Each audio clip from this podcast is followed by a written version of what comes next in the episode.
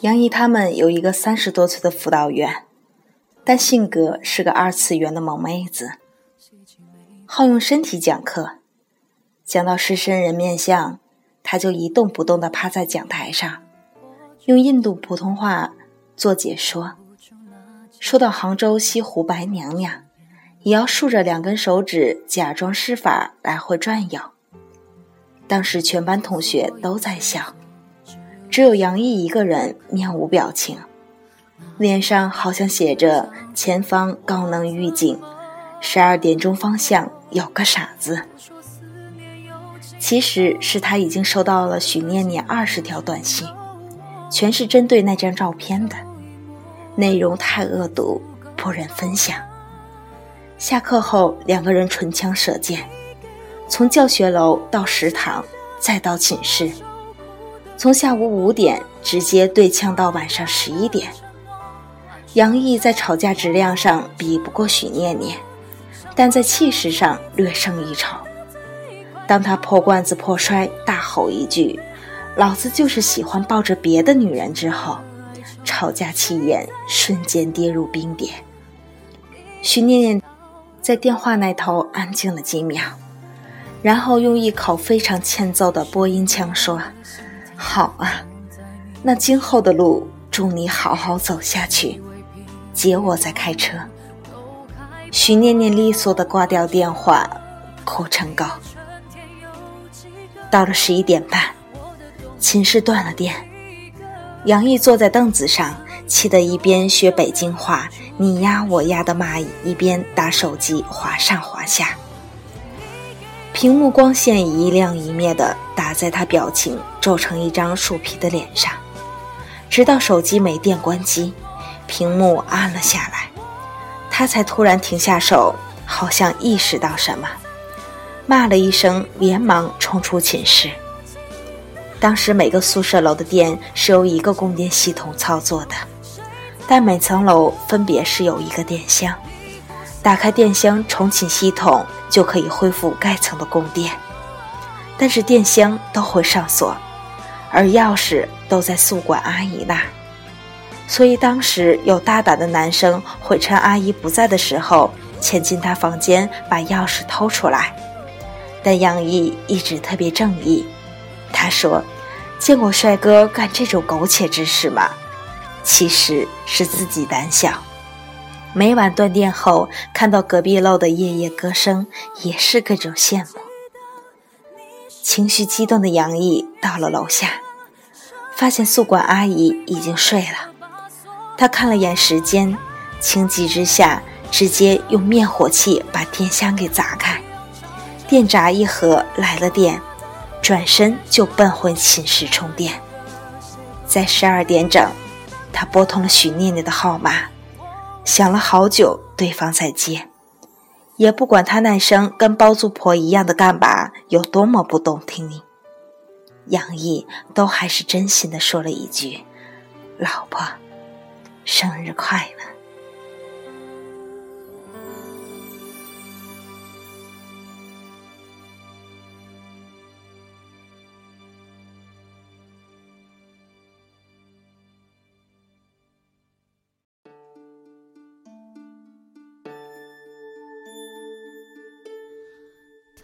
手掌有种粗糙的体贴，他在我需要时候出现身边，被你伤的那些崩溃眼泪，多亏他。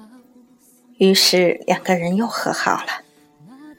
女生都是这样，以为离开对她好的人，难过的会是对方，结果难过的还是自己。男生则不同，除非自己真的不喜欢了，否则无论怎样的打闹和离分，他都觉得一段感情不会真正结束。杨毅砸电箱的事，第二天被文明检查部的人查出来了，说要追究刑事责任，给处分。当时杨毅差点就被背后捅刀的同学供出来了。最后是辅导员把这事儿压下来的。他说：“杨四火同学平时都走偶像路线，这么简单粗暴的事儿，他肯定做不出来。你们相信是他做的吗？我反正是不相信的。语气跟鲁豫似的。杨毅觉得辅导员不仅心里是个低龄妹子，看来智商也是。结果后来他单独找杨毅谈话说：“你跟你女朋友吵架。”我在食堂都听到了，下次别用灭火器砸电箱，好歹用个扳手啥的，神不知鬼不觉的。死火同学，要从根源上杜绝晚上奢侈用电，就白天多跟女朋友打打电话。杨毅当时就想跪了，他觉得从初中到现在就没遇到过这么好的老师。大四毕业期间，徐念念跟妈妈商量去北京找工作，打算去个靠谱的外企。本以为能跟杨毅手拉手过上安稳的同居生活，结果他中二病又犯了，无故萌出要当明星的想法。在同学们为就业奔波的时候，他只身去了上海，报名了某选秀节目。结果在初试还没见到导师之前就被淘汰了，说才华太单一。就在他准备离开的时候，在报名处看到了陆望。后来，他们以组合形式成功突破初试。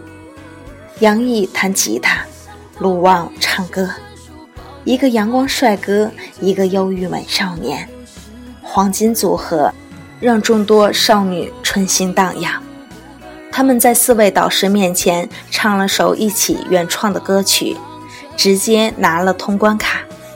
陆望说：“这首歌是唱给我女朋友的。”杨毅当时就惊了，问他：“这些年你有跟向雨安联系过吗？”陆望说：“偶尔。”他有跟你说过些什么吗？陆望摇摇头。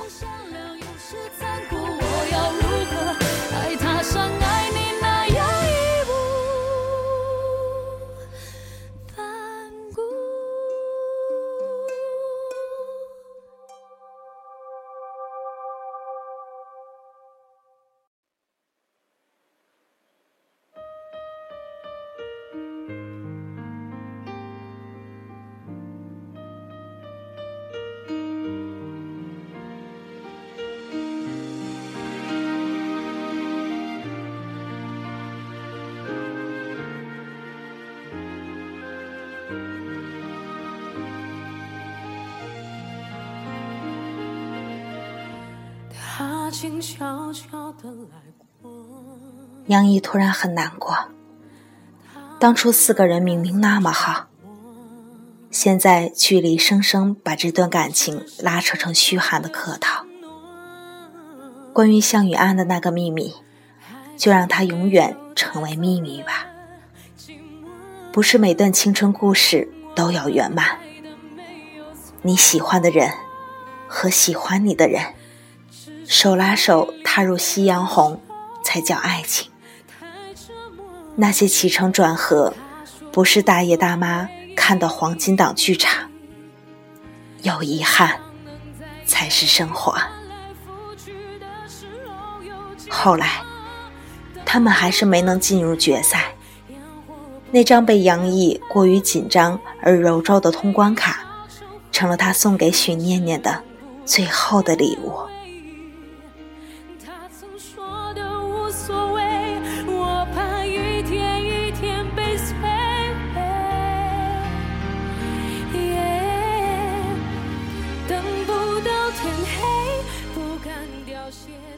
徐念念迷蒙地睁开眼睛，杨毅一张霸道的大脸杵在他面前，吓得他不小心摁了下方向盘的喇叭。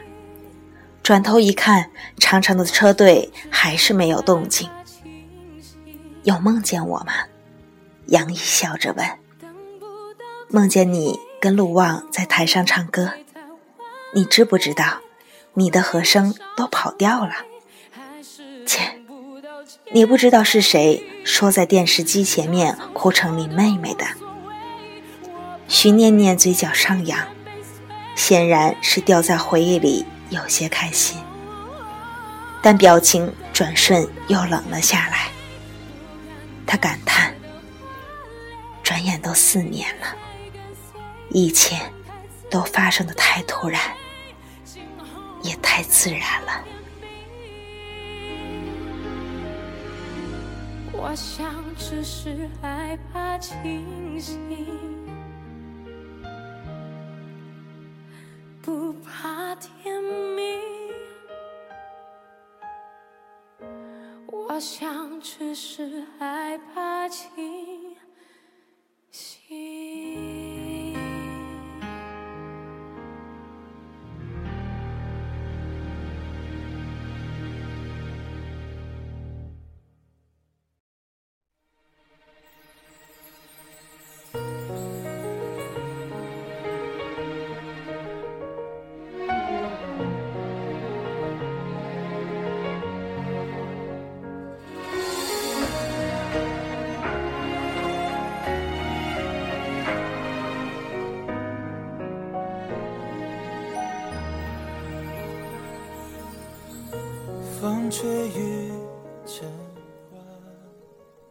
想想大学毕业时，居然没有一点伤感，这是让我最伤感的地方。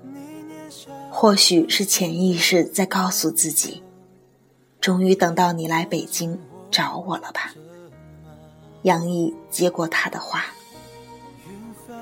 但许念念到这里就语塞了，表情愈发凝重。也正是在这个时候，前面的车子动了起来。出了前面的路口，就到山脚了。杨毅说：“鼻子传来一阵难惹的酸楚。”徐念的眼睛一下就红了。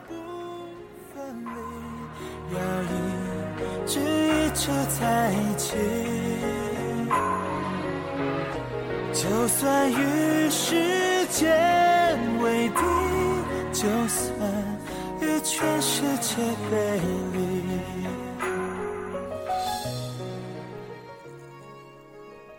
那段记忆要怎样才能抹去呢？就像电影里的主人翁得了脑退化症，慢慢忘记了很多重要的人和事，最后死去时闭眼的几秒。就跟刚出生时睁眼的几秒一样，完成了一个轮回，什么都带不走，留不下，好像也挺好的。小巷子越来越通畅，徐念念踩了把油门，车速快了起来。杨毅把袖子撩起来，露出手腕上的手绳，上面挂着两个珠子，写着 D。就，徐念念再也忍不住，眼泪像开了阀门，止不住的流，又哭了。不是说好不哭了吗？杨毅说。徐念念哭得更加厉害，手握着方向盘，身子抽搐起来。我陪着你呢，我喜欢你啊。亲爱的许念念同志，永远不要忘了我啊！许念念哭得已经听不见杨毅的声音，车头偏到了逆行道上，直到看见来向行驶的车子，他才从虚晃的意识中回过神，猛地转动方向盘，再一抬头，凤凰山就在前方。他停好了车，已经走了几步，才想起买好的菊花忘在车里，于是折返回去。副驾上已经空空如也。明月也送君千里，等来年秋风起。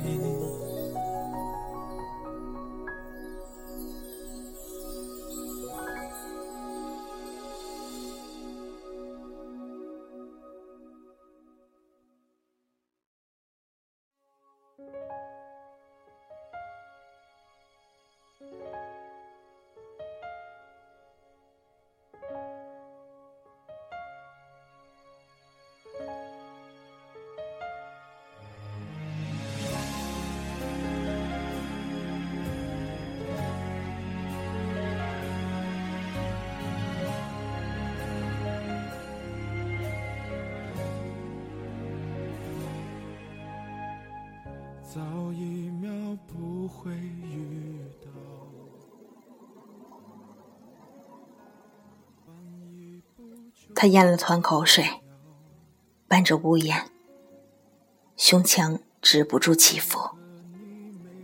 徐念念穿着那身像是杨毅最爱的无脸男黑色风衣，手里捧着白色菊花，在灰蒙蒙的墓碑间穿行。来到街台最高的时候，看见陆望和向雨安站在不远处等他。徐念念把菊花放在墓碑前，看见照片上满面笑容的杨毅，回忆像电影里的蒙太奇，迅速将自己抛回那段忘不掉的青春里，直到停在四年前。徐念念第一次去北京，掩饰不住的兴奋，她仰着长长的脖子。看山看水，看高楼，却没看到身边开来的车。不过杨怡推开了他。后来许念念整理书柜的时候，听到一堆杂物里有音乐声，费了好大的力找了出来，才发现是杨毅当年送给他的那张圣诞贺卡。过了这么多年，生日课。还在放着。他想起那个时候杨毅苦于如何跟他表白的滑稽样子，就觉得特别好笑。因为时间久了，贺卡中间的粘合处开缝，他发现原来还有一个夹层，从里面掏出一封杨毅写的信。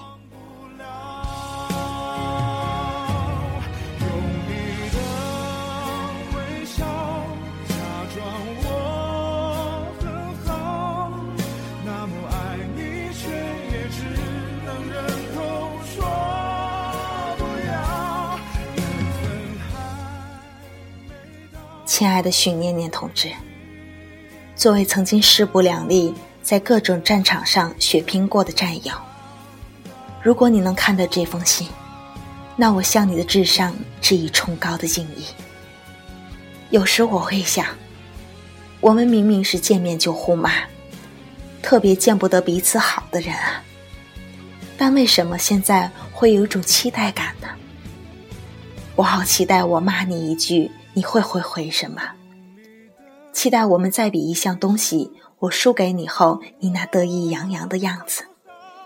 期待你今天会走哪条路，校服里会穿哪件衣服。慢慢的，我就想迫不及待的在人群里找到你。但后来我发现，不用找，我一眼就能看到你。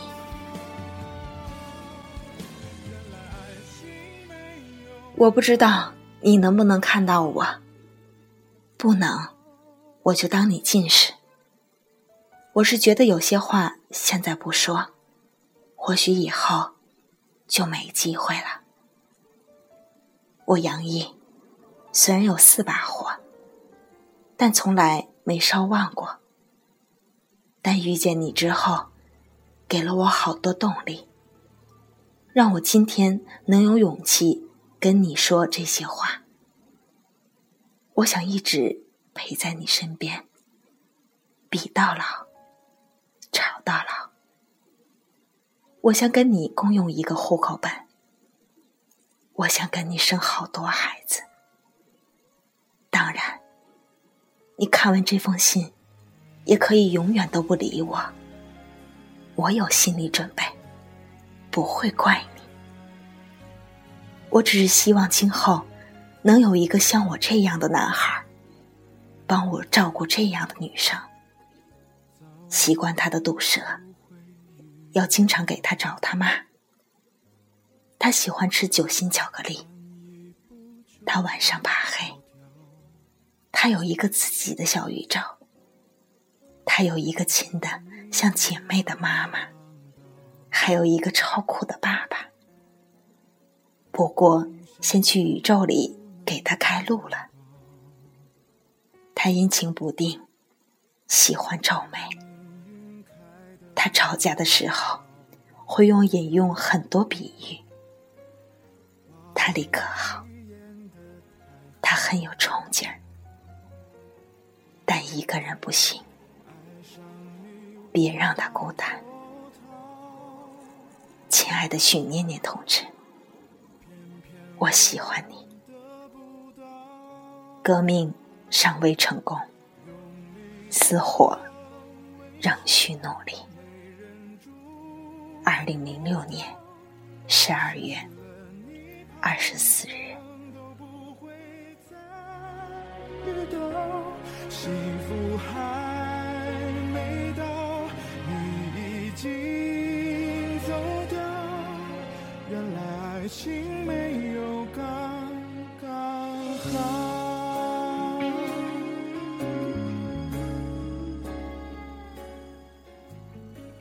每个人的青春，其实都是一本精彩的书，残酷的、悲伤的、幸运的、幸福的。要说起其中的遗憾，怎么能用几句话说得清？只是那时的我们，以为只要对饮一杯酒，一起吃一碗三块钱的面，就可以永远。后来才发现，时间是永恒的敌人，永远跟没有勇气没关系，跟牵了多久的手也没有关系。它能给人无穷尽的生命。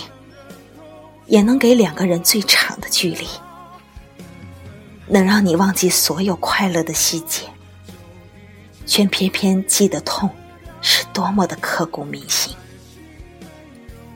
只是后来我们绕了很多圈，却再也没有遇见那个能跟我们喝酒、吃面、亲我会脸红的人了。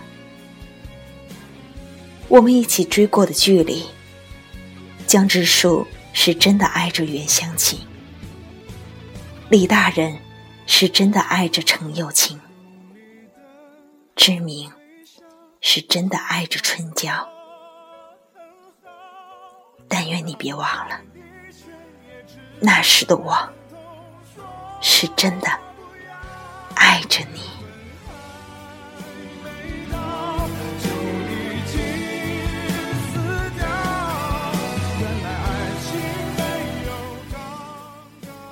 这里是带着耳朵去旅行，我是主播可心，我们下期见。